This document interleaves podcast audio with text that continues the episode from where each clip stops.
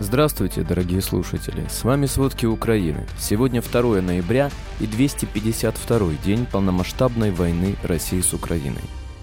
Медведев заявил, что освобождение Украины своих территорий является прямым поводом для применения России ядерного оружия. Каждый пятый российский мобилизованный погиб не на фронте, а во время мобилизационной подготовки – в России запустят пилотный проект по подключению военкоматов к базам данных других государственных структур. Обо всем подробнее.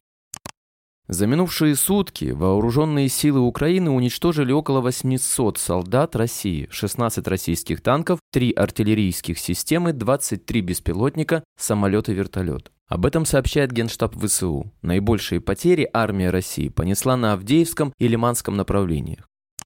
Также вооруженные силы Украины отбили атаки российских войск возле 12 населенных пунктов в Донецкой и Луганской областях. За прошедшие сутки армия России нанесла 7 ракетных и 47 авиационных ударов, совершила более 90 обстрелов из реактивных систем залпового огня.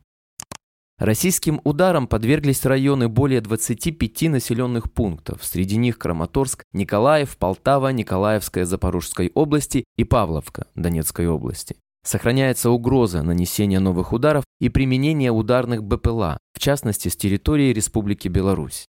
12 из 13 дронов «Камикадзе» украинские военные сбили за ночь. Глава офиса президента Андрей Ермак заявил, что украинцы научились сбивать иранские дроны из стрелкового оружия, а сейчас Украина ведет переговоры о получении зенитно-ракетных комплексов, чтобы противостоять иранским ракетам. По его словам, желание России получить иранские ракеты только подтверждает работу санкций. Сейчас военная машина России становится зависимой от подсанкционного Ирана и от остатков советских танков, которые им помогает ремонтировать Беларусь. Ермак подчеркнул, что Украина делает все возможное и невозможное для ускорения поставок современного вооружения и сохранить свою энергетику, несмотря на мечты России уничтожить украинцев. Ранее сообщалось, что Иран готовится отправить России около тысячи дополнительных единиц оружия, включая баллистические ракеты малой дальности класса «Земля-Земля» и ударные беспилотники. Партию из более 200 беспилотников отправят уже в начале ноября.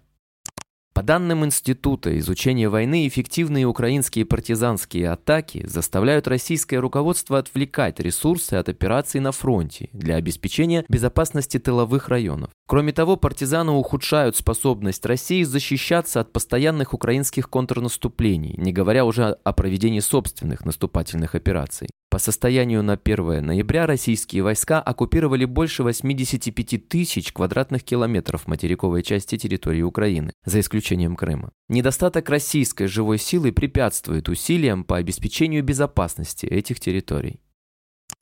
ООН подтвердила, что зерновая инициатива будет продолжена 3 ноября вопреки заявлениям России о приостановлении своего участия. Об этом сообщил министр инфраструктуры Украины Александр Кубраков. Министр добавил, что в Босфоре 2 ноября пройдут проверки судов. Напомним, 1 ноября сообщалось, что Украина, Турция и Организация Объединенных Наций решили приостановить действие зернового коридора в рамках Черноморской зерновой инициативы на среду 2 ноября. Позднее министр обороны Турции Хулуси Акар подчеркнул, что Анкара продолжит выполнять Черноморскую зерновую инициативу так же, как и делала это до объявления России приостановления участия в ней. Заместитель председателя Совета безопасности России Дмитрий Медведев заявил, что деоккупация Украиной своих территорий является прямым поводом для применения Россией ядерного оружия. При этом российский политик заявляет, что таким образом Украина планирует ядерный конфликт. Медведев считает, что Россия может безнаказанно нанести ядерный удар по Украине, поскольку страны НАТО не предпримут прямых ответных шагов, беспокоясь о своей безопасности. Секретарь службы нацбезопасности и обороны Украины Алексей Данилов заявил, что для России ядерный удар по Украине будет актом суицида, а Россия окончательно превратится во врага номер один для всего мира. С 21 сентября на фронте и в тылу погибли более сотни мобилизованных, подсчитала новая газета «Европа». Издание предполагает, что, скорее всего, реальное количество погибших существенно выше. Источниками большинства сообщений о смерти были родственники погибших, журналисты учитывали только подтвержденные Министерством обороны России данные. Только в Свердловской области родственники получили по меньшей мере 24 похоронки. Средний возраст погибших составил 34 года. Самому старшему, скончавшемуся, чей возраст известен, было 48 лет. Самому младшему погибшему, мобилизованному из Челябинской области, был всего 21 год. У него осталась вдова с четырехмесячным ребенком. Каждый пятый мобилизованный, как уточняет издание, погиб не на фронте, а во время мобилизационной подготовки. Среди причин гибели мобилизованных – драки, употребление алкоголя и наркотиков.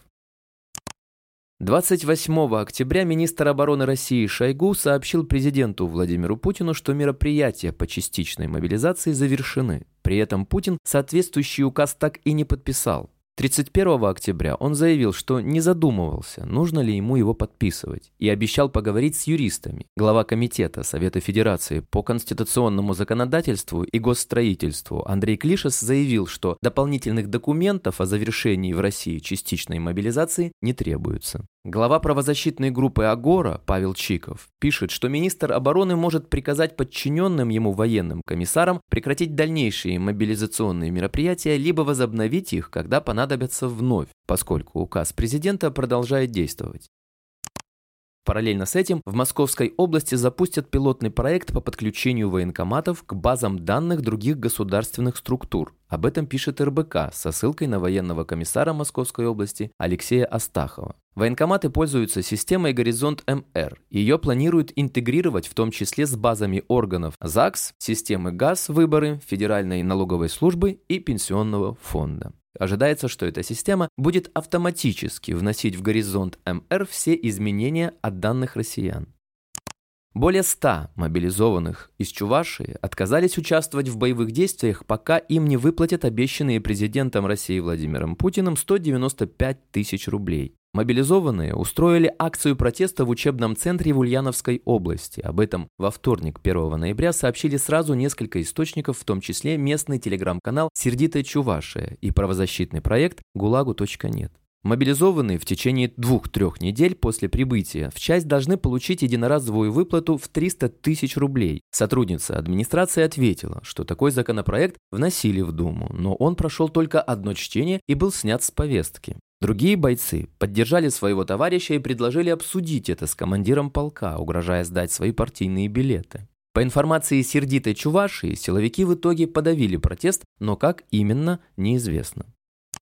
Вице-премьер-министр и глава Министерства национальной обороны Польши Мариуш Блащак заявил, что в связи с запуском рейсов с Ближнего Востока и Севера Африки в Калининград он решил принять меры для усиления безопасности на польской границе путем закрытия этой границы. По его словам, работы начинаются с сегодняшнего дня. Заграждение будет состоять из трех рядов колючей проволоки шириной в 3 метра и высотой 2,5 метра, добавил Блащак. По словам министра, параллельно будет вестись работа по установке периметрии, то есть устройств, которые позволят осуществлять электронное наблюдение за границей с Калининградской областью. В начале октября Польша окончательно завершила строительство забора на границе с Белоруссией. Его длина около 187 километров, высота 5,5 метра. В январе Польша начала строительство забора на границе с Белоруссией, чтобы усложнить нелегальную миграцию из Белоруссии. Блащак также сказал, что использование мигрантов Россией и Белоруссию являются частью гибридной войны, которую эти страны ведут против Запада. В то время как большинство государств Европы приняли решение о высылке российских дипломатов после начала полномасштабного вторжения России в Украину, в Венгрии их число за последний год выросло почти на треть. Об этом говорится в расследовании венгерского портала Директ36 и канала РТЛ. По данным журналиста Директ36 Сабол Чапани, в конце ноября 2021 года в Венгрии работало 46 российских дипломатов, а в конце октября 2022 года уже 62. Для сравнения, в Лондоне работают 35 российских дипломатов, в Варшаве 20, а в Братиславе 15. Эксперт по вопросам политики безопасности, бывший офицер военной разведки в Венгрии Йожев Киш-Бенедек утверждает, что часть дипломатов России, а именно около 70%, вероятно, занимаются разведывательной работой в дополнение к своей публичной миссии. Отдельные российские дипломаты могут пытаться влиять на политический климат страны пребывания, добавляет политолог Петер Креко. В ответ на запрос РТЛ в МИД Венгрии заявили, что определение количества дипломатов всегда является суверенным правом страны, которая их направляет и все они проходят необходимые проверки с точки зрения национальной безопасности. британская юридическая фирма McHugh and Partners объявила о подаче иска против приближенного к Владимиру Путину российского олигарха Евгения Пригожина и созданной им частной военной компании «Вагнера» из-за участия в боевых действиях в Украине. Об этом говорится в заявлении фирмы. Иск, поданный в Высокий суд Лондона, основывается на незаконном сговоре между Пригожиным, ЧВК Вагнера и военной машиной Путина с целью терроризирования украинского народа с использованием незаконных средств. Как утверждают британские юристы, это первый случай в истории, когда против частного частной военной компании был подписан иск за использование терроризма и сговор с государством-изгоем, которое ее финансирует с целью ведения незаконной войны. Напомним, ЧВК Вагнера появилась в 2014 году и активно действовала в ряде стран, где Россия имеет интересы, в частности Сирии, Ливии, Центральной Африканской Республике и Украине. Там они, среди прочего, совершали военные преступления и преступления против человечности. После полномасштабного вторжения России в Украину вагнеровцы участвовали в расправах над мирными жителями. ЧВК сейчас вербуют заключенных из российских тюрем. Евгений Пригожин долгое время отрицал связь с ЧВК Вагнера, но недавно подтвердил существование этой группы. Олигарх, который находится под западными санкциями, считается приближенным к Путину сторонником агрессивной войны против Украины. Спасибо, это были все главные новости о войне России с Украиной к середине 2 ноября. Помните, правда существует, а мы стараемся сделать ее доступной. Если вам нравится то, что мы делаем, пожалуйста, поделитесь этим подкастом с друзьями в России. Также, если вы хотели бы помочь нам делать материалы еще более качественные, пожалуйста, оставляйте фидбэк. Это очень важно для нас и для распространения правдивой информации. До встречи.